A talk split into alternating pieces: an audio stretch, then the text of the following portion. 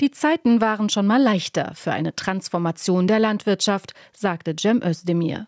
Der Ukraine-Krieg, die Inflation, die drastisch gestiegenen Betriebskosten für Bauern, etwa für Düngemittel.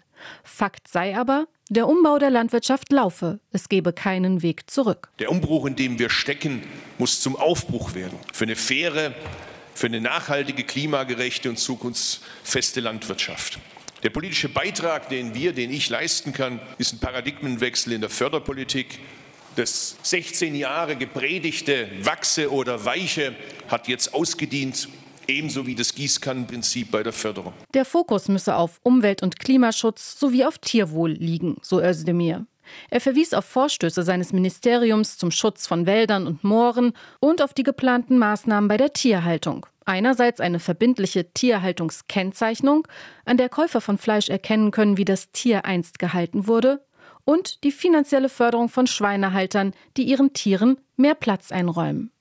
Der Deutsche Bauernverband kritisiert die Pläne scharf. Präsident Joachim Ruckwied betont, dass das kein Zukunftsprogramm ist, sondern dass das ein Abbauprogramm ist, dass die Verlagerung der Tierhaltung dann ihren Fortsatz führen wird. Wir haben in den letzten Jahr, zehn Jahren 5,8 Millionen an Schweinen abgebaut, Spanien 7,4 Millionen aufgebaut. Deutsche Landwirte seien immer weniger wettbewerbsfähig. Ruckwied betonte aber, dass sich die Bauern grundsätzlich klar zur Transformation bekennen. Wir wollen den Umbau der Tierhaltung umsetzen. Wir wollen auf dem Feld noch nachhaltiger wirtschaften. Ein ganz klares Ja äh, zu der Frage und der Aufforderung der Gesellschaft, Landwirtschaft in Deutschland nachhaltiger zu gestalten. Die Politik will das auch und jetzt geht es um die Frage der Umsetzung und da klafft's auseinander. Die Politik müsse einen verlässlichen Rahmen für die Landwirte schaffen, fordert Ruckwied. Gerade in unberechenbaren Zeiten wie diesen, wo beispielsweise Verbraucher plötzlich wieder weniger Bio einkaufen, um zu sparen.